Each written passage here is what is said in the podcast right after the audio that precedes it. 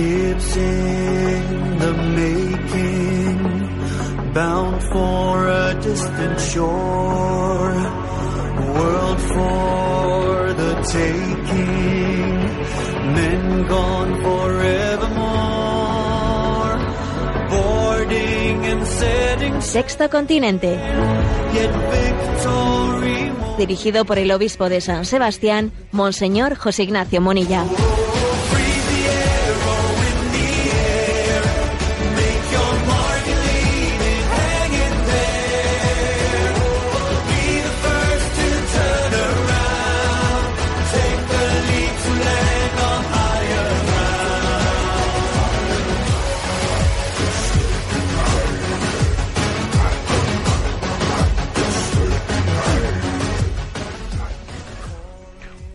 Un cordial saludo a todos los oyentes de Radio María. Un día más, con la gracia del Señor, nos disponemos a realizar este programa llamado Sexto Continente, que lunes y viernes realizamos aquí en directo en Radio María España, de 8 a 9 de la mañana. Hay una frase que ha resonado especialmente a lo largo de- del día de ayer en los medios de comunicación, pronunciada por una persona que es discapacitada y se llama Jesús Vidal. Y la frase es la siguiente. Queridos padres, yo sí querría tener un hijo como yo, porque tengo unos padres como vosotros. Son de esos momentos carismáticos que acontecen en una vida social como la española, en la que generalmente se habla de frivolidades, de enconamientos políticos, de lucha de carneros, y que, bueno, acontece de repente, ¿no? Uno de esos momentos es, es para mí es una, una demostración de cómo la providencia eh, dirige un hilo conductor, ¿no? En medio de una situación caótica, social, moral, política, cultural, espiritual, en medio de esa situación caótica, la providencia guía un hilo conductor y de repente bueno, pues se, interviene, ¿no? Irrumpe. Y de repente sale esta persona ante todas las cámaras en un momento de máxima audiencia, etcétera, ¿no? Que está dando todo el mundo y dice, repito, ¿no? Jesús Vidal, esta persona, este actor discapacitado que ha, que ha recibido pues una, un premio Goya y dice, queridos padres, yo sí querría tener un hijo como yo porque tengo unos padres como vosotros. Entonces yo os sugiero que en este programa vamos a reflexionar un poco sobre esta frase. ¿Qué quiere decir esta frase? ¿Qué hay detrás de esto que ha acontecido, no, en ese momento carismático de que de que esta persona diga esto ante un auditorio, ante una opinión pública que le aplaude, como de repente ha aplaudido minutos antes lo, lo contrario, absolutamente. O sea, ¿qué, qué quiere decir? ¿Qué, qué, qué supone esta frase? ¿Qué tesoro hay escondido en ella? Sí, hay un gran tesoro escondido en ella. Queridos padres, yo sí querría tener un hijo como yo, pero porque tengo unos padres como vosotros. Vamos a, desgranar esta frase y a vivir ese momento y, reflexionarlo en este programa Sexto Continente, que tiene también una interacción con los usuarios de redes sociales en Instagram y en Twitter con la cuenta arroba obispo Munilla, en Facebook con, mi con la cuenta que lleva mi nombre personal de José Ignacio Munilla y como siempre indico hay una página web multimedia en la que están entrelazados y puestos a vuestros a vuestra disposición todos los recursos que se han ido generando, ¿no? Eh, pues eh, tanto en el día a día último como ya en, en años anteriores. Y esa página multimedia es www.enticonfio.org. Y bien, vamos directamente al tema que hemos anunciado en el tema de la entrada. Voy a poner, como es, no llegar a cinco minutos, vamos a escuchar el momento en el que eh, Jesús Vidal, que es uno de los protagonistas de la película Campeones, que él ha sido agraciado por la Academia del Cine con, eh, con el Goya Mejor Actor Revelación, bueno, pues sube ante, eh, pues al escenario y ante todos allí presentes pronuncia pues, sus palabras de agradecimiento, ¿no? Y dice lo siguiente. Buenas noches Ante todo, quiero dar las gracias a Moreno, Carlos y Francisco por esos trabajos tan extraordinarios que habéis hecho. Enhorabuena. Señoras y señores de la Academia, ustedes han distinguido como mejor actor revelación a un actor con discapacidad. Ustedes no saben lo que han hecho. Me vienen a la cabeza tres palabras. Inclusión, diversidad, visibilidad. ¡Qué emoción! Muchísimas gracias. Sin duda, para mí ha sido un verdadero reto interpretar a un personaje como Marín, ya que yo venía del teatro y el cine me ha enamorado. Espero que este idilio siga muchos años más. Este trabajo representa también a mis nueve compañeros del equipo de los amigos. Compañeros, sin vuestra frescura, vuestra espontaneidad y vuestro talento, esto no hubiera sido posible. Quiero dar las gracias también a Javier Fesser por hacerme crecer como actor y como persona. Quiero dar gracias también al equipo de coaching, porque sin vosotras este trabajo con 10 actores con discapacidad no hubiera salido adelante. Allende López, gracias amiga. Inés Enciso, gracias por tantísimo. Gracias David Marqués por escribir esta historia tan bonita. Gracias, producción, Pendleton y Morena Films. Muchas gracias también a Universal. Gracias a todo el equipo técnico y artístico de la película, vestuario, arte, sonido, FX.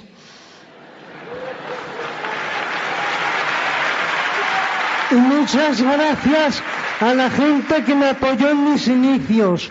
Gracias, Pepe Tabernero. Gracias, Miguel Cuerdo, por tu bondad, tu cariño hacia mí y por todo. Y ahora me voy a León, donde estáis vosotros, mi familia, a mis sobrinos, Michelle, Linda, Noé, Quique y Ángel Pepín a mis hermanas Maritere y María, Marijose, gracias por ser la mejor hermana del mundo y por querer y cuidar tanto a nuestros padres. Mami, gracias por darme la vida, gracias por dármelo todo porque hiciste nacer en mí el amor hacia las artes y porque me enseñaste a ver la vida con los ojos de la inteligencia y del corazón. Te quiero todo. Don José Vidal Conde, mi padre, gracias por haber vivido, gracias por luchar tanto por mí, porque Eres la persona con más ternura del planeta sin pretenderlo y porque con solo una sonrisa cambiabas y cambias el mundo. Queridos padres, a mí sí me gustaría tener un hijo como yo, porque tengo unos padres como vosotros. Muchísimas gracias.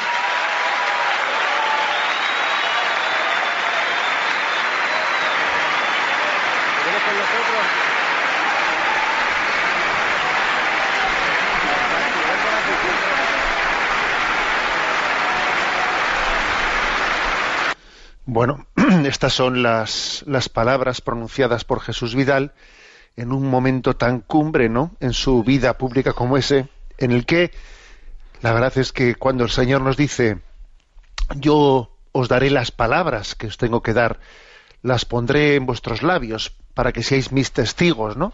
La verdad que hemos visto hasta qué punto, pues el Espíritu Santo ha sido capaz de, ha podido darle, ¿no? A este, a este Jesús Vidal, pues la capacidad de ser, de testimoniar el don de Dios en un momento, en un momento como este. Un breve, con unos cuantos comentarios, si me permitís. En primer lugar, eh, la importancia de cuidar ¿no? nuestra sensibilidad para tener un espíritu agradecido. O sea, es decir, todos somos conscientes de que hay expresiones de gratitud que son, bueno, pues de cumplimiento, ¿eh? de cumplimiento. Ahora me toca dar gracias. Entonces sale uno y como le toca, pues eso, ¿no? Lo dice. No, no, no. Aquí obviamente se ve un espíritu, un espíritu de gratitud que nace de una profunda sensibilidad, de una conciencia de haber sido amado, de una conciencia de que el don de Dios le ha, bueno, pues le, ha- rodeado en toda su vida. Ojalá, ¿eh? ojalá cuidásemos eh, la sensibilidad para percibir los dones de Dios y así tuviésemos pues esa inocencia inocencia que es verdadero realismo ojo una inocencia que permite ver la realidad y tener un corazón así agradecido eso como primera como primer punto de, de reflexión no bueno, ¿y, y qué, cuál es mi segunda reflexión? Que cuando él comienza diciendo, no, pues eso, señores y señoras de la academia, tal, cuando ustedes han concedido este premio Goya, ¿no? A una persona discapacitada, no saben lo que han hecho, tal. Bueno, verdaderamente no saben lo que, ha- lo que han hecho. Cuando la opinión pública no se conmueve ante, ante esta expresión de Jesús Vidal y lo aplaude y se conmueve y salta las lágrimas y, bendi- y benditas lágrimas, ¿eh? Benditas lágrimas, aunque sean muy contradictorias, pero benditas lágrimas, ¿no? No saben lo que han hecho, es verdad, es verdad. Porque en el fondo aquí queda patente como, eh, como en el corazón del hombre existen, existen unos valores que son innegables, innegables, ¿no? Y que, claro, son totalmente contradictorios. Porque, claro, en esa misma celebración de los Goya, pues minutos antes había salido pues otro actor y una actriz y reivindicaba, pues, eh, porque es, porque es típico también que este, estas galas de cine se convierten, se han convertido en una especie de altavoz de todo tipo de eh, eh, ideologías, ¿eh? ideologías. Y por ejemplo había salido, ¿no? Pues minutos antes una actriz allí reivindicando el aborto libre y gratuito en los hospitales públicos y todo el mundo le aplaudía al mismo tiempo que luego le iban a aplaudir aquí a Jesús Vidal. Reivindicó eso y reivindicó. y dice, a ver, pero, pero ¿cómo es posible que en la misma gala se, se aplauda eso y luego se aplauda se aplauda esta intervención en la que dice, mami, gracias por darme la vida y porque me enseñaste a ver la vida con los ojos de la inteligencia y del corazón. Queridos padres, yo sí querría tener un hijo como yo, porque tengo unos padres como vosotros. A ver, eh, claro, es que, es que existe, eh, por muchas contradicciones ¿no? que existan, que aniden dentro de nosotros, es que es imposible que nuestro corazón no, no se sienta tocado ante, esta, ante estas expresiones. Porque en el fondo estas expresiones lo que, lo que vienen a, a, a denunciar es que lo mejor de nuestra vida es el tesoro de nuestra vida, es lo que hay en ella de amor incondicional, de haber sido amados incondicionalmente, de, que, de ser amado por lo que soy, no por mis capacidades, no por mi, por mi productividad. Lo mejor de nuestra vida es lo que hay en ella de amor incondicional, tanto en la recepción de ese amor incondicional como en la donación de ese amor incondicional. Eso es lo que verdaderamente vale de nuestra vida, lo que va a quedar, todo lo demás es pasajero. La frase, esta frase que, que, que, que queda para la eternidad, en mi opinión, yo sí querría tener un hijo como yo, porque tengo unos padres como vosotros, es una frase que subraya, subraya pues esta, esta afirmación esencial que he dicho. Es que lo, lo, que verdaderamente vale de nuestra vida es el amor incondicional. Entonces es una eh, esa, esa autoestima se funda en ello. Y cuando una persona discapacitada dice, yo sí querría tener un hijo como yo, está haciendo una afirmación profundísima en la vida, que tendría que ser objeto de tesis doctorales, tendría que ser objeto de atención en el centro de la, en el centro de la educación filosófica, en teológica. Yo sí querría tener un hijo como yo. Yo sé que mi vida, que mi vida es digna de ser vivida. Yo sé que mi vida es un don de Dios. Yo reconozco en mi vida y, e independientemente de que en ella existan discapacidades o no lo existan, que eso es absolutamente periférico, yo sí reconozco una dignidad. Yo sí querría tener un hijo como yo, pero luego viene la segunda parte, que es tremenda, porque tengo unos padres como vosotros. Claro, vosotros, padres, me habéis, me habéis permitido reconocer mi dignidad habéis, es- por vuestra manera de amarme y de entregarme a vosotros, me, habéis, me habéis hecho caer en cuenta del don de mi vida y no acomplejarme de nada, no acomplejarme de nada y no arrastrar ninguna especie de desprecio o falta o falta de autoestima que marca tanto nuestra cultura actual es conmovedor también, ¿no? Como cuando él dice, bueno, ahora voy a León, voy a, voy a mi familia y allí repasa a sus sobrinos, repasa a su- sus hermanos y dice, gracias a su hermana, le dice, por cuidar, por cuidar así de sus padres. Fíjate, él, siente, ¿no? Claro, como este chico tiene también su carrera profesional, estará un tanto alejado, digo yo no lo sé, ¿no? Pues físicamente quizás de sus padres, y entonces dice, tan gracias por cuidar a, nu- a nuestros padres de esa manera, ¿no? Eh, a ver, ha sido un momento de gracia tremendo. ¿eh? El que esto se diga en público en hora de máxima audiencia. Claro, por ahí corren algunas, algunas imágenes, algunas viñetas, algunos memes que, que son, pues eso, hay gente que hay que reconocer que es muy certera. En concreto estoy viendo uno ahora mismo que dice, se ve, están las, las galas y Jesús Vidal en ese momento pronunciando estas palabras y entonces dice el meme o la viñeta, ¿cuántos de los que ahora me aplaudís me habríais, me habríais abortado? Claro, es tremenda esta, esta bueno, pero, pero es la verdad misma. En fin, es decir, lo que hemos visto ahí está y esos aplausos, a mí me han recordado lo que C.S. Lewis dice cuando él describe cómo es la cultura actual.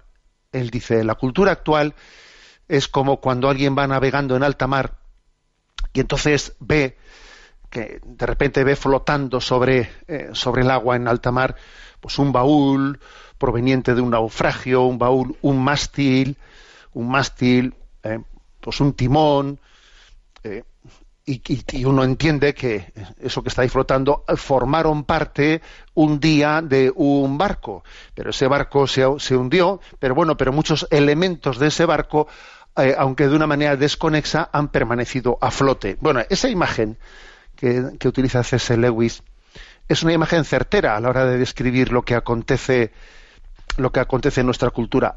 Existen valores, claro que existen valores. Lo que ocurre es que flotan de una manera desconexa, mm, sin, sin esa conformación, sin esa cosmovisión global coherente, ¿no?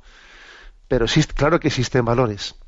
Verdaderamente hay que, hay que darle gracias a Dios por ese, por ese momento de gracia tan importante, ¿no?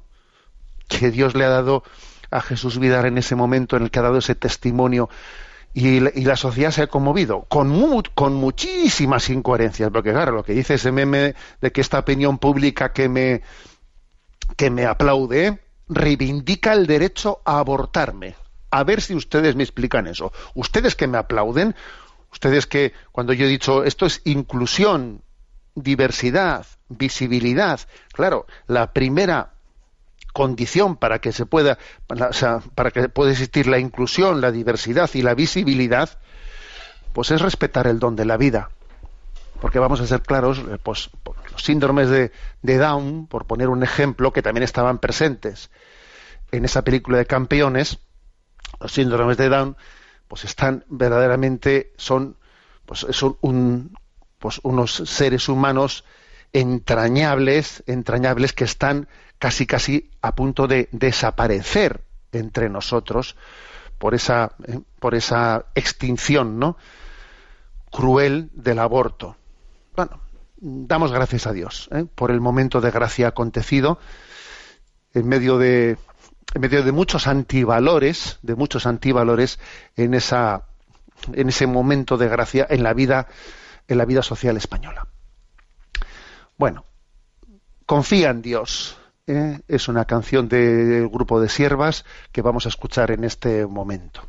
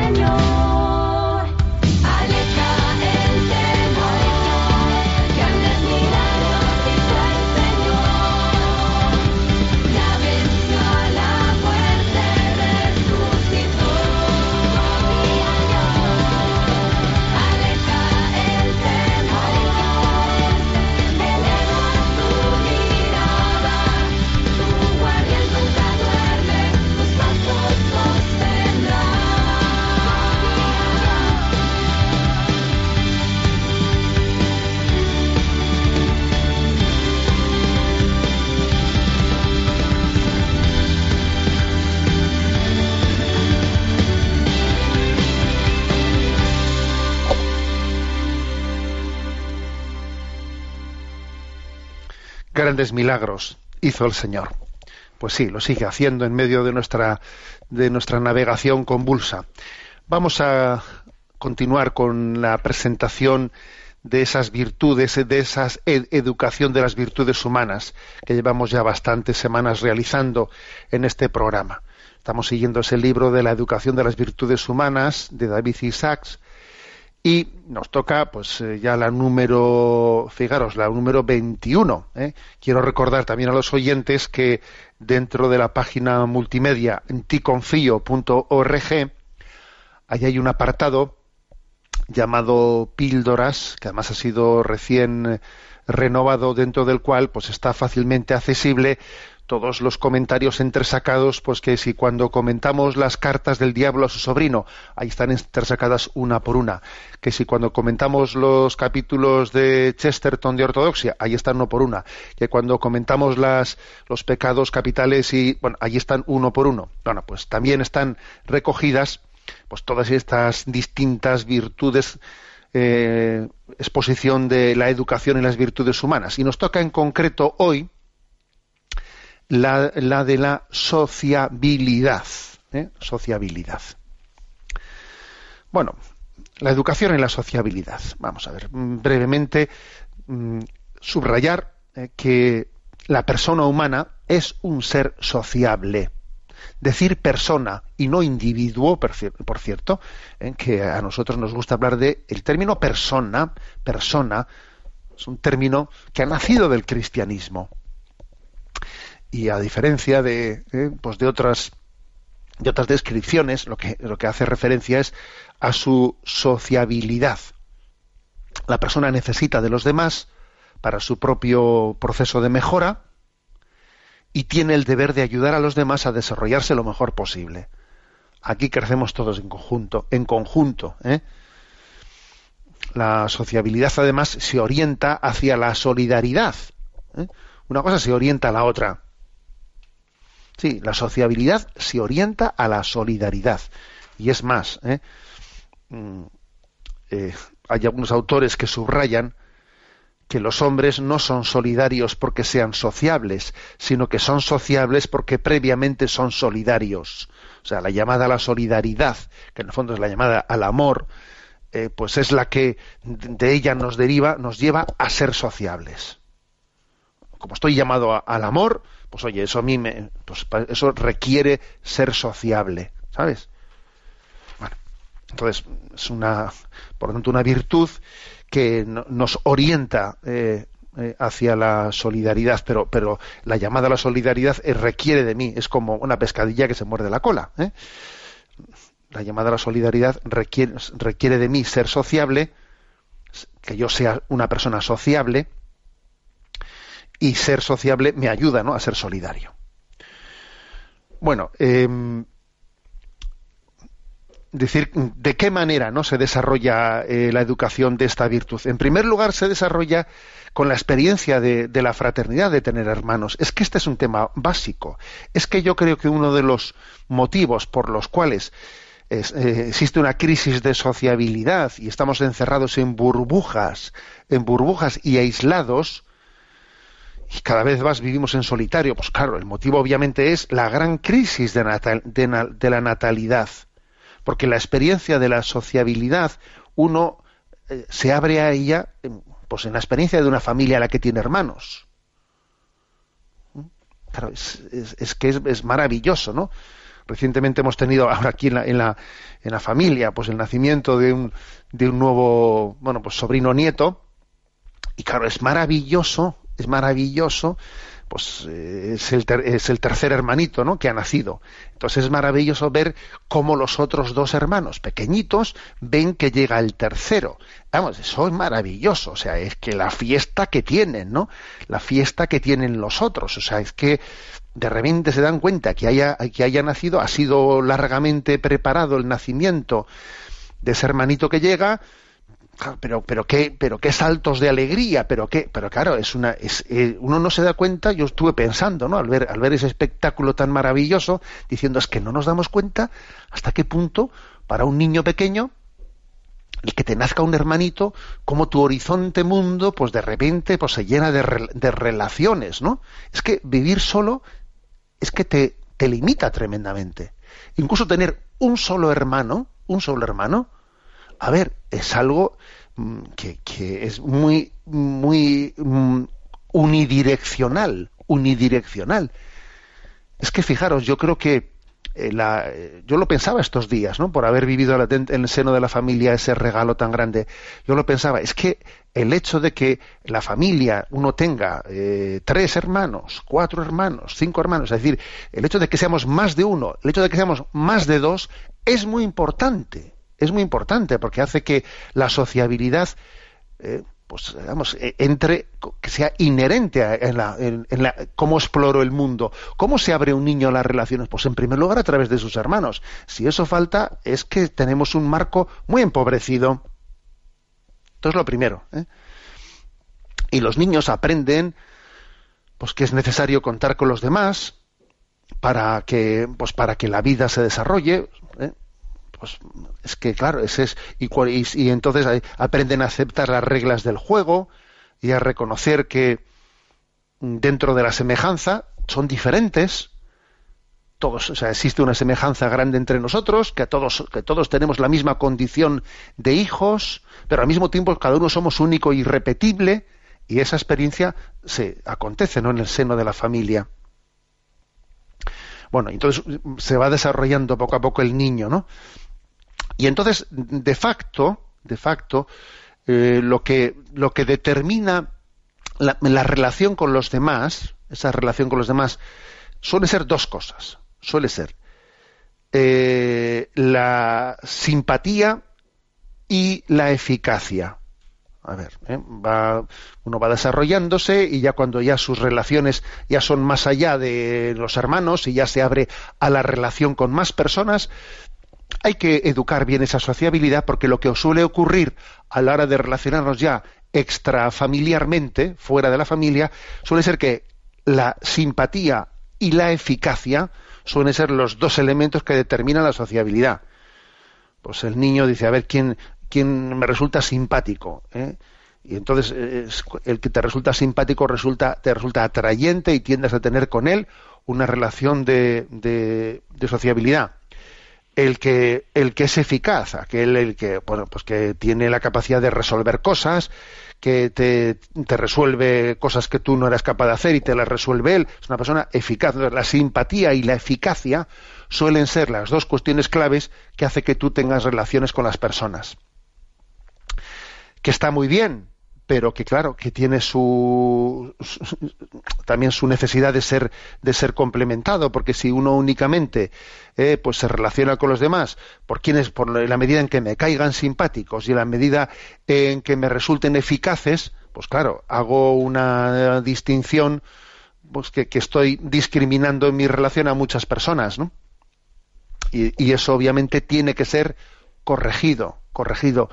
Y tenemos que ser educados a tener una relación con todo el mundo, ¿eh? con todo el mundo, sin tener ese principio de filias y fobias, me cae bien, me cae mal, este me, me resulta eh, me resulta práctico, pues vale, este no me, me resulta inútil, pues fuera. No, o sea, ojo, no, existe en, la, en esa sociabilidad es lógico que la simpatía y la eficacia sean eh, pues elementos determinantes, ¿no? Pero ojo, tienen que ser corregidos y complementados. De lo contrario, pues la sociabilidad pues eh, es fácilmente deformada. Bueno, luego viene la preadolescencia, la preadolescencia en la que suele ser típico que uno tenga el riesgo de mm, de meterse en una burbuja. Y de limi- y limitarse en su relación a unas personas con las que se siente cómodo, con las que no se siente juzgado y rechazar eh, pues mm, otras muchas relaciones. Es típico de la preadolescencia, ¿no?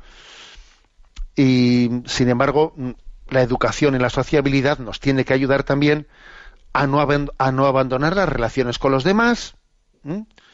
Y a, insistirnos en ayudarnos a participar en pues en determinados encuentros de deporte, de relación social, etcétera, que nos, ha- nos ayuden a salir de nosotros mismos y a no quedar encerrados en nuestra burbuja. Eso en esa adolescencia es muy importante. Es muy importante decir, a ver, no, hay que salir, hay que apuntarse al campamento, hay que hacer lo otro. Eso es muy importante. ¿eh? En esa educación de la sociabilidad sin, sin permitir, ¿no? Pero claro, es que es muy importante hacerlo desde el primer momento, sin permitir eh, que, que uno quede cerrado en sus miedos, en sus timideces, en sus complejos, pues no. Y claro, la- siempre cuando existe esa crisis de sociabilidad se suelen buscar, "Ah, es que son unos aburridos, es que yo no sé qué, y todo eso, ese tipo de calificativos que tienden a despreciar eh, a los demás y que pretenden justificar el que yo no me relacione con los demás y con ellos, pues son eh, son eh, recursos defensivos, dejémonos de tonterías, son recursos defensivos. ¿eh? Digamos, por lo tanto, la educación de la sociabilidad requiere, bueno, pues mira, primero la experiencia de la fraternidad, que es básica y clave, ¿no? Segundo, el introducirnos también en la experiencia, en el encuentro entre familias, que además, obviamente, cuando uno se encuentra entre familias, él tiene la capacidad, ¿no?, de decir, a ver, a qué ambientes familiares eh, acudo, pues hay una convivencia de familias, hay un encuentro de tal. Yo voy allí y obviamente a mis hijos, al encontrarme entre familias, les estoy abriendo pues la perspectiva de, de unos de una relación con unos eh, con unos chicos, con unas chicas que son hijos de esas familias determinadas, que es un ambiente, eh, a ver, es un ambiente sano. Yo sé que las familias, las familias cuando hacen ese esfuerzo de salir de para un encuentro familiar y lo que supone mover una familia con, con todos los niños, eh, a ver, ese, ese heroico, ¿no? Porque uno estaba también deseando que llegase el fin de semana y poder estar tranquilo y de repente pues que han convocado un encuentro de familias en no sé qué sitio y venga, vamos allí, porque al fin y al cabo también a nuestros hijos les va a venir muy bien el encontrarse con otros niños con una sensibilidad religiosa y humana determinada, ese esfuerzo es un esfuerzo heroico, ¿eh? pero es importantísimo porque estamos, estamos permitiendo a nuestros hijos abrirles, abrirles cauces de sociabilidad muy importantes. ¿eh? Pues eso, ayudarles a superar sus timideces, ¿eh? y pues abriéndoles, abriéndoles la, la perspectiva, ¿no? Entonces, eh, eh, cosas como el encuentro entre familias, eh, pues eso, que si los campamentos, que si las peregrinaciones, que si, eh, bueno, es, importantísimo en esos pasos hacia, hacia la sociabilidad, ¿eh? haciendo entender de cómo podemos aprender tantas cosas positivas, ¿no?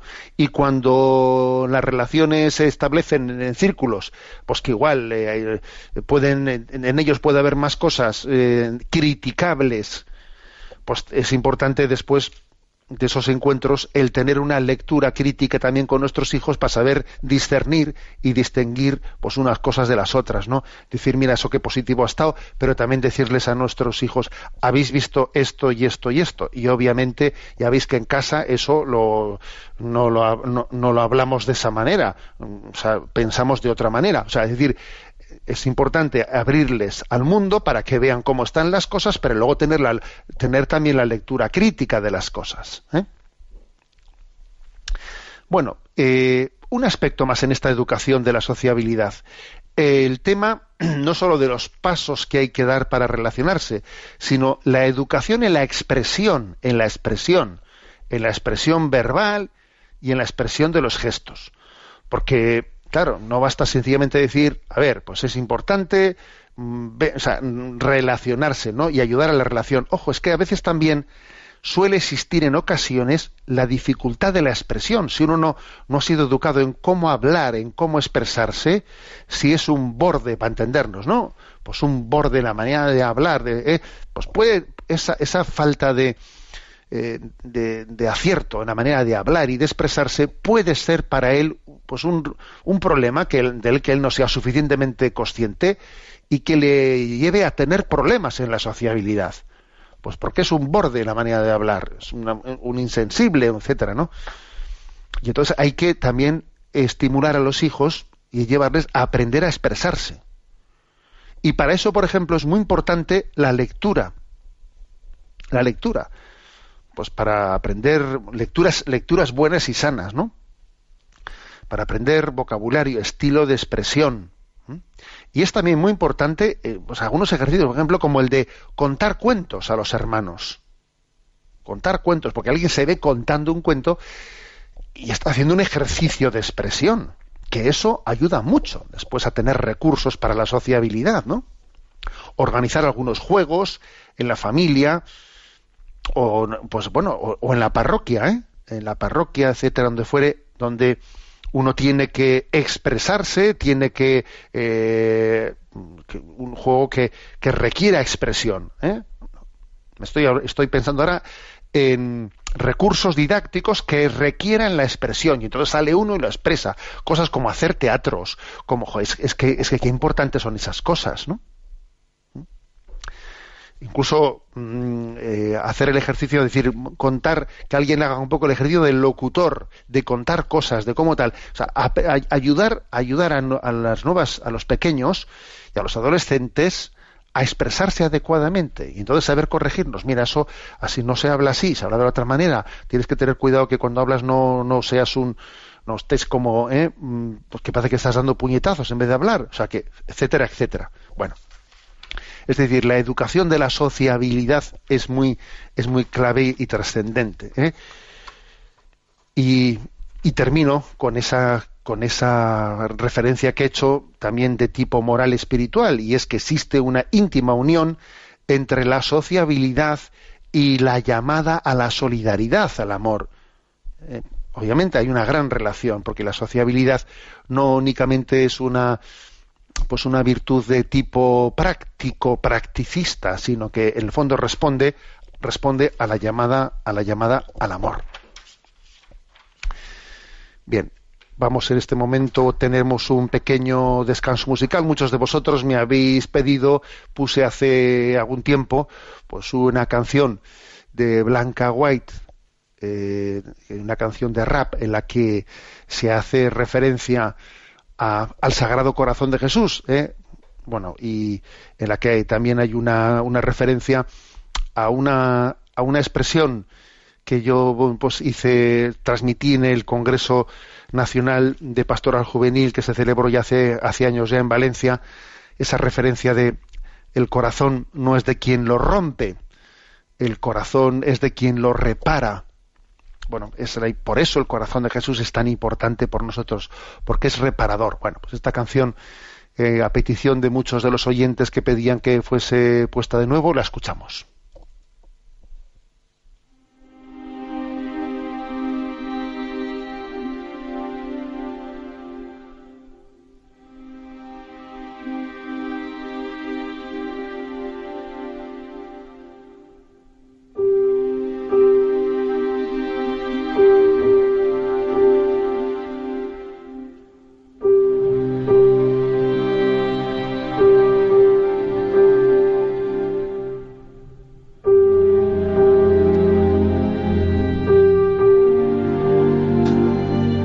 ¿Sabéis una cosa?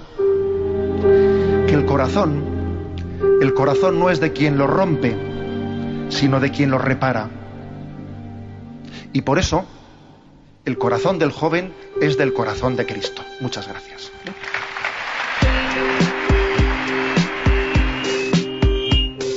Es un corazón humilde, es un corazón sencillo, es maso y tranquilo. Es un corazón amigo, un corazón amante, es el corazón de Cristo, el corazón divino. Es un corazón herido, es un corazón paciente, es un corazón bien fuerte, un corazón latente, un corazón presente, un órgano capaz de amar a toda la gente, un corazón audaz, todo omnipotente, sumamente humano, corazón alegre, así es la divinidad encarnada en un hombre. Emociona que sea tan vulnerable, si trato de explicarlo me resulta inefable. Su pequeñez abruma, denota su grandeza, su pureza refleja su noble realeza, de corona de espinas, de servidor de siervo, bastante increíble pero aseguro que es cierto, amante de alma, sanador de fobia, sediento de ti y también de que le odia, manso, es agente de concordia, el corazón de Cristo es todo misericordia, humilde.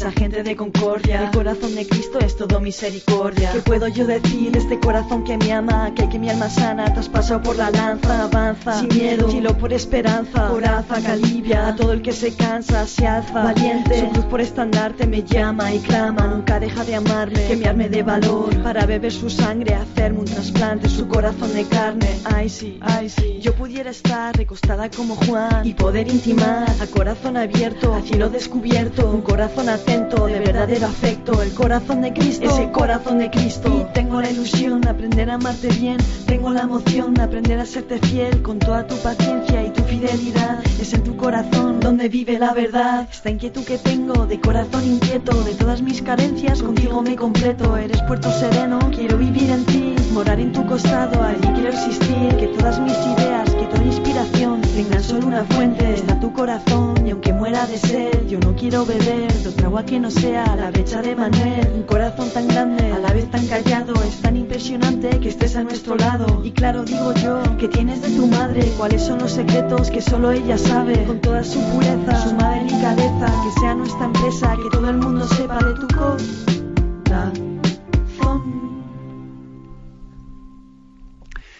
todo el mundo sepa de tu corazón. Pues sí, vamos a este año en el que estamos también embarcados en ese aniversario de la consagración de España al corazón de Jesús, queremos que todo el mundo sepa de tu corazón. El mundo necesita esa gran noticia de que es amado. El mundo necesita de esa gran noticia de que el corazón no es de quien lo ha roto, sino de quien lo ha reparado. Es el corazón de Jesús y por eso tenemos esperanza. El apartado del DOCAT nos toca el punto 110, que dice, ¿cuál es el origen de estos valores? Y responde, todos los valores tienen su origen en Dios. Dios no tiene amor, Dios es amor. Por ello, el amor al prójimo debe ser la orientación principal de toda conducta social. Si amo, seré veraz, aceptaré la libertad de los demás y me esforzaré por la justicia. La caridad trasciende la justicia, ya que no doy a los demás lo que les corresponde simplemente, sino que deseo hacerles el bien de todo corazón. Pero también el valor primario de la dignidad humana encuentra su raíz en el amor que Dios nos tiene. Porque Dios ama al hombre más allá de toda medida y lo ha creado a su amada imagen y semejanza, lo que le convierte además en portador de una dignidad irrenunciable. Bueno, pues como veis un, un punto, mm, digamos, esos fundadores, ¿no? ¿Cuál es el origen de todos estos valores? O sea, el Docat estaba hablando aquí de, pues eso, de justicia, eh, libertad, tipos de justicia, etcétera. Entonces, bueno, solidaridad, y, bueno, y después de haber ha estado aquí haciendo esta descripción de valores eh, de la doctrina social, solidaridad, justicia, libertad, de repente pregunta, ¿y cuál es el origen de todos estos valores? Hombre, una pregunta importante, ¿no? Porque saber las cosas en que se sustentan es muy importante. A ver, la palabra valores, valores, que se, eh, que se repite, etcétera, la palabra valores puede ser, por desgracia, como tantas otras cosas, pues tan bella como también tan vacía, como un globo, un globo que lo pinchas y dices, y ahí va, y pum, y dentro qué había, ay, pues no he visto nada. O sea, ojo con eso, porque el fundar bien las cosas es clave y es importante. Y uno de los grandes problemas que existen, por ejemplo, ¿no? Pues el- la Declaración de los Derechos Humanos, uni- universal de los derechos humanos. Pues es algo muy importante el tener esa confluencia en esos valores, pero el no tener conciencia de en qué se fundan es un río, o sea, puede, puede ser algo tan grave que haga que de facto, pues ese supuesto consenso en torno a unos valores, luego al final, en momentos de crisis, se quede en nada. Porque los valores, cuando, en- cuando hay crisis, en el discernimiento, para interpretar los valores, ¿qué se suele hacer? Eh, por ejemplo, a, a nivel jurídico, pues eh, recurrir a cuál fue, cuál era la intencionalidad con la que los legisladores legislaron, ¿no? Por ejemplo, los padres de la Constitución. En caso de duda, hay que recurrir a cuál fue, eh, cuál era la intencionalidad de los legisladores. Pues aquí pasa por, aquí pasa algo por el estilo. En caso de duda de que, de qué son valores y qué son antivalores, hay que recurrir a bueno, y los valores en qué se fundan, ¿no? Claro, y entonces nosotros lo que aquí afirma el DOCAT es que, que su origen está en Dios, está en Dios y que Dios es el origen ¿eh? de todos los valores morales, éticos. Bueno, Dios es el origen de todo, ¿no? Y al ser el origen de todo cuanto existe, es también el origen de todos los valores morales y, y éticos. Y entonces dice, es que Dios es amor. Ojo, Dios no tiene amor. No, Dios es amor. Dios es amor. Y entonces desde su ser, desde su identidad que se, que se identifica y se, y- se confunde plenamente ¿no? con el amor, funda todo. Luego todos los valores tienen su razón de ser en la medida en que en, que en ellos hay una, una imagen y semejanza de ese Dios que todo lo creado por amor y para el amor. ¿eh? Aquí hay una frase de C.S. Lewis que dice, ¿no? Dios nos ama no porque seamos amables, sino porque Él es amor. O sea, porque Él es amor, Él funda mi bondad. No es que como yo soy bueno, Dios me ama. No, no. Es que Él al amarme me otorga la bondad, la amabilidad. ¿eh? Soy amable porque, porque he sido amado por el amor. Y esto es lo que funda las virtudes. Entonces dice, a ver, todo el resto de las cosas que hacemos, todo el resto de los valores, como Dios es amor, las virtudes van a tener, van a ser verdaderamente virtudes si yo las, si yo, si el motor de esas virtudes es el amor. Pues eso. ¿Cuándo vivo verdaderamente el valor de ser veraz, de ser auténtico? Pues en la medida en que es el amor el que me lleva a ser veraz y auténtico cuando, soy una persona solidaria y que respeta la libertad de los demás, cuando es el amor el que me lleva a, a- a despertar, a, perdón, a respetar la libertad, no meramente pues unos, pues un cálculo de no, no, sino es el amor el que me lleva a hacerlo. Y etcétera, etcétera. La justicia lo mismo. O sea, las virtudes son verdaderamente virtudes cuando es el amor de Dios el que el que me lleva a ejercitarlas, ¿no? Es como es el amor de Dios desdoblado. Es yo algunas veces he puesto el ejemplo de los diez mandamientos. En los diez mandamientos, en el fondo, es un mandamiento, que es el primero, y todos los demás son un despliegue del primero de los mandamientos. El amor, el amor, ¿no? El amor de Dios y el amor a Dios y el amor al prójimo. Vamos a ver, pues eso se desdobla, pues el no matarás, respeta la vida, el, eh, comparte tus bienes, eh, no robarás, eh, no dirás mentiras. Todo eso, es, todo eso es un desdoblamiento de lo primero, porque, porque es la clave, ¿no? Porque incluso la propia dignidad, nuestra propia dignidad la hemos descubierto en el amor incondicional de Dios. Bueno, pues es interesante ver cómo de repente, en plena, eh, en plena reflexión sobre distintos valores en este, en este libro de, de la doctrina social de la Iglesia, eh, de repente se pregunta, oye, ¿y ¿cuál es el origen de todos estos valores? Pues el origen de todos estos valores es es el amor, es Dios mismo. Dios es el que sustenta los valores. Cuando Dios no sustenta, ¿eh? cuando, los valores que decimos defender no los sustentamos en Dios mismo, tenemos el riesgo de que estén vacíos y sean coyunturales. Y en caso de crisis, pues, pues que recurramos fácilmente al practicismo. ¿eh? Bueno, aunque sea muy brevemente, vamos a dar paso también a alguna de las aportaciones de los oyentes. Ya intentaremos reservar algún programa en el que tengamos más tiempo para atender las preguntas ahí que se nos están acumulando. Pero el correo sextocontinente arroba eh, punto es pues mm, es el lugar al que podéis hacer llegar vuestras eh, vuestras preguntas. A Mónica, que está eh, en la emisora, le vamos a pedir que nos, nos presente una por lo menos.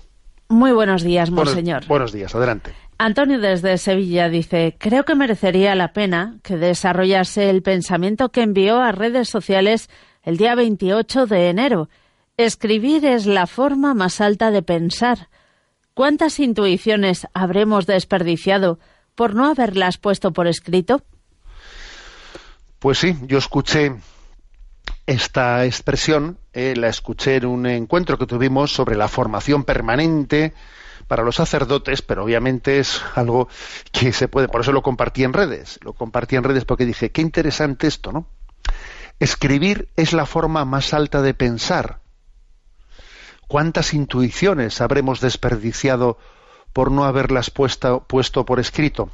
El hecho de que tengamos, ¿no? Pues la costumbre de decir, voy a escribir, voy a ir poniendo por escrito, pues determinados pensamientos, reflexiones, he hecho un rato de oración y pongo por escrito alguna, he escuchado tal cosa y me ha gustado y tomo apuntes de esto y lo quiero guardar para luego rumiarlo. Y, o ese es un momento en el que eh, el poner por escrito ayuda a profundizar mucho más. En nuestro lenguaje hablado podemos mm, ser mucho más superficial, solemos ser mucho más superficiales.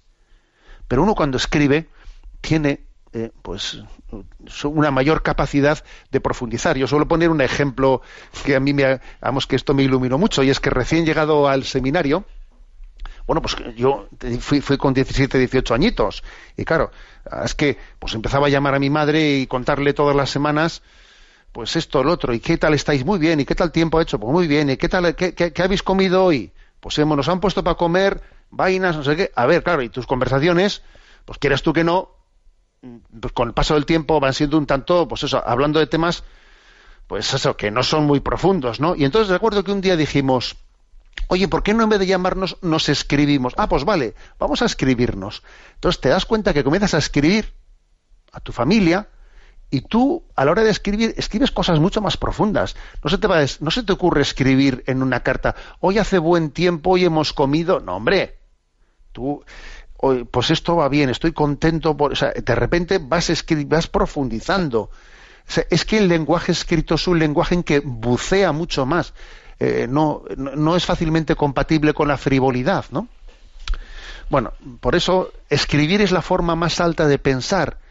Es bueno, o sea, es que es verdad que hemos dejado de leer muchísimo, pero antes de haber dejado de leer, dejamos de escribir.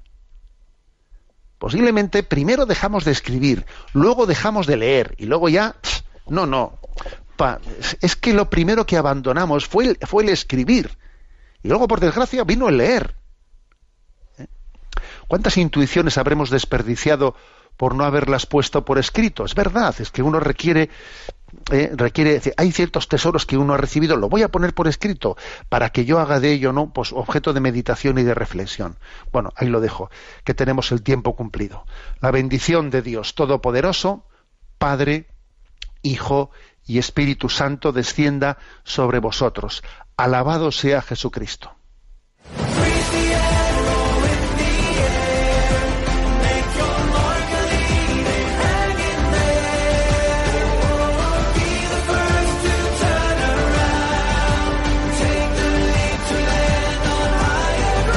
Y así finaliza en Radio María, Sexto Continente, un programa dirigido por el obispo de San Sebastián, Monseñor José Ignacio Monilla.